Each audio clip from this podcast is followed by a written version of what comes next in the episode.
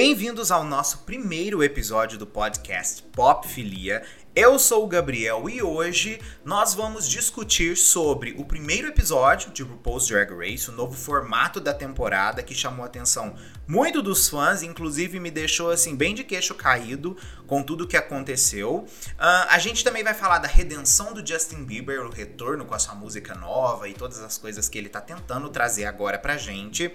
O retorno também da Gwen Stefani com sua nova música e também a gente vai falar do novo videoclipe do Harry Styles que meio meio que deixou todo mundo assim chocado de chegar, né? Porque todo mundo achou que a era Fine Line já tinha acabado, mas pelo jeito, Hell to the No, não acabou, tá? Então, assim, é, fica comigo aí porque hoje vai ser bem completo isso daqui. Se você ainda não segue o nosso podcast aqui, já aproveita para seguir a gente aí, porque toda terça-feira teremos um novo episódio aqui falando das coisas relevantes da semana para vocês, beleza? Vamos começar falando então de RuPaul's Drag Race, que estreou oficialmente aí dia 1 de janeiro na televisão e já começou causando muitas reviews mistas dos fãs, né? Por quê? Uh, a temporada em si, gente, diferente do que a gente estava acostumado, né? A gente já começa num primeiro episódio tendo as queens sendo apresentadas em duplas. Como a gente sabe, a pandemia do coronavírus acabou afetando as gravações de RuPaul's Drag Race e novas medidas tiveram que ser tomadas para fazer o formato da temporada continuar funcionando. Então assim a gente vê que o panel dos judges estão mais separados. A gente percebe que o, o workroom, no caso, que é o ateliê, tá maior e com mais espaço também para as queens poderem circular. Mas o que mais me chamou a atenção mesmo foi o formato para poder fazer com que o programa começasse a funcionar já no primeiro episódio. E o primeiro episódio, chamado The Pork Chop, né, teve o intuito mesmo de fazer uma separação entre dois grupos das queens. Esse, essa separação, no caso, começa com literalmente o RuPaul chamando diretamente em duplas, né? E tendo também um trio de queens ali para poder fazer um lip sync for your life. Porém, esse lip sync for your life, ele podemos dizer assim que foi basicamente para dividir em dois grupos. Então, as pessoas que ganharam lip sync ficaram em um determinado grupo e os que perderam lip sync ficaram no pork chop. Uh, o episódio acabou gerando um pouco de reviews mistas entre as pessoas porque realmente o pessoal Uh, ficou cansado depois da terceira performance de lip sync. Realmente é um pouco cansativo o episódio se caso você assim é acostumado com as outras temporadas de RuPaul, porque você percebe que eles precisaram fazer esse novo formato para exatamente fazer com que depois as coisas funcionassem da forma certa e com assim um storytelling que funcionasse depois, já que eles vão ter que trabalhar dois grupos totalmente separados. Uma novidade que eu achei bem legal também foi a primeira trans, né, que tivemos Uh, no caso que é, como ela mesma disse, né, que é a Got Milk, que ela fez a transição de mulher para homem e ela faz drag. E isso é muito importante, porque é uma representatividade nova para o programa, já que o programa normalmente tem apenas a, algumas trans, né, no caso, como temos ali a Dia Gunn e a Peppermint, que são de transições de homens para mulheres. E agora eu achei que foi uma coisa muito importante, porque isso vai abrir um leque gigantesco para outro tipo de drags chegarem também no programa. E eu acho que o RuPaul tá mais que certo de fazer tudo isso aí. A única coisa que eu achei meio meh já na temporada foi literalmente os primeiros looks, porque eu não achei que essas queens elas tiveram aqueles looks super over e super marcantes que normalmente a gente vê no primeiro episódio, né? Uh, foram poucas as que você realmente assim lembra dos grandes looks. E infelizmente eu acho que nessa temporada o episódio começa meio fraco por causa já desse tipo de apresentação, da, da falta dos looks. Mas talvez isso já seja meio planejado, porque como elas tinham que fazer o lip sync, preparar já o lip sync para determinadas canções, é, entende-se que elas já iam participar disso, então elas tiveram que ir com roupas mais apropriadas para poder fazer literalmente o lip sync. Menos uma delas, né, que resolveu ir com o vestido Bob Mac, tá? Original, já no primeiro episódio para fazer lip sync. É, tem doido para tudo, né, gente? Agora vamos falar de Gwen Stefani e o retorno dela, que assim, meio que mexeu com todo mundo que é das antigas, né? E já podemos esperar também um quarto álbum de estúdio dela para esse ano aí. Uh, Let Me Reintroduce Myself foi o primeiro single desse novo projeto da Gwen e é uma música bem importante porque você percebe que ela está se apresentando novamente para uma nova geração.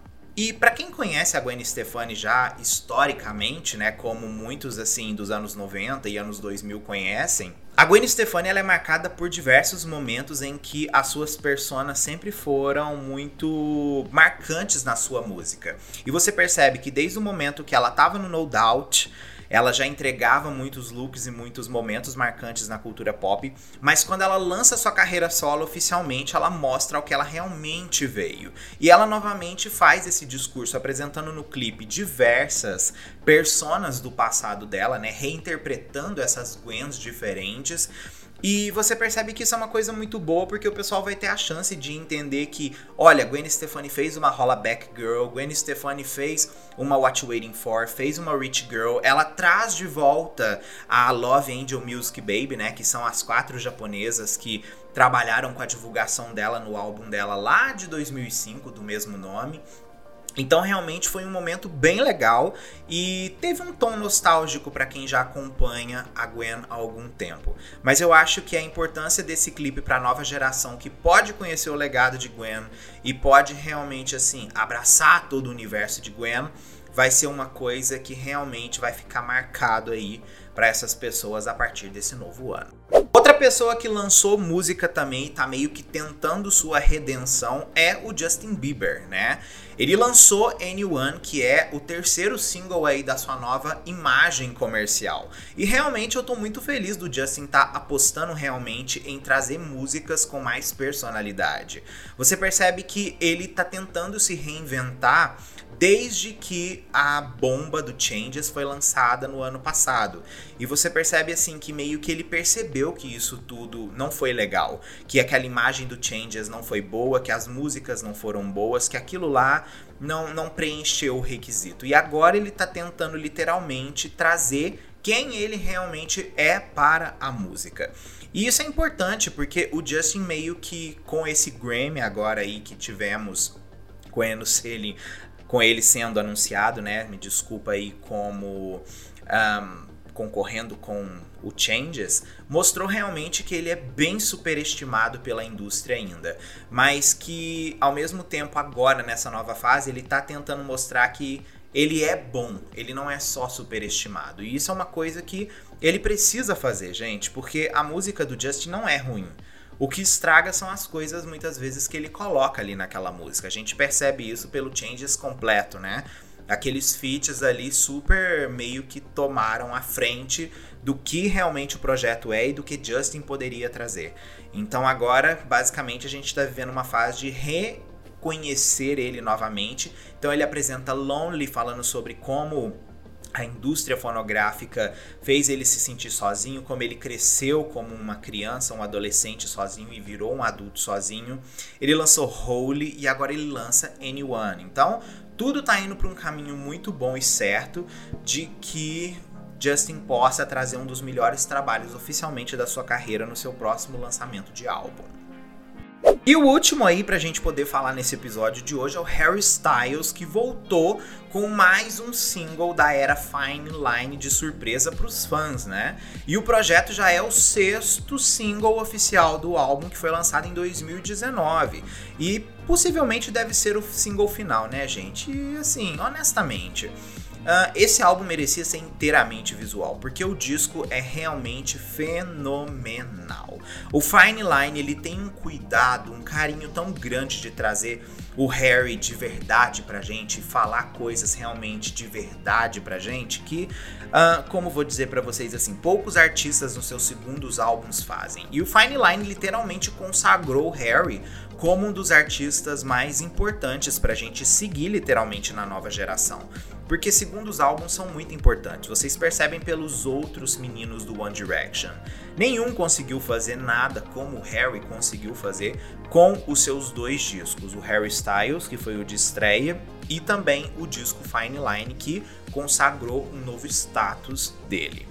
Treat People with Kindness mostra o Harry mais uma vez incrivelmente lindo, apresentando a persona que ele tanto trabalhou ali durante o projeto Fine Line. Como sempre, as roupas, uh, essa coisa mais sem gênero que ele tem apostado, tudo isso foi muito bem aceito pelo público e eu espero realmente que o Harry lance talvez um Deluxe Edition do Fine Line com algumas outras faixas e que ele trabalhe esse álbum por mais tempo, porque a era não merece acabar dessa forma. Ele deve fazer uma boa turnê desse álbum ainda, ele deve continuar promovendo isso por mais algum tempo e realmente a minha esperança é que para 2021, com a vacina né, finalmente vindo e o coronavírus ficando cada vez mais fraco, que a gente possa novamente começar em shows, reaproveitar a vida, voltar a viver novamente como antes, né? O que deve que vai ser meio difícil, mas que pelo menos a gente tenha a oportunidade de fazer isso para podermos assistir um show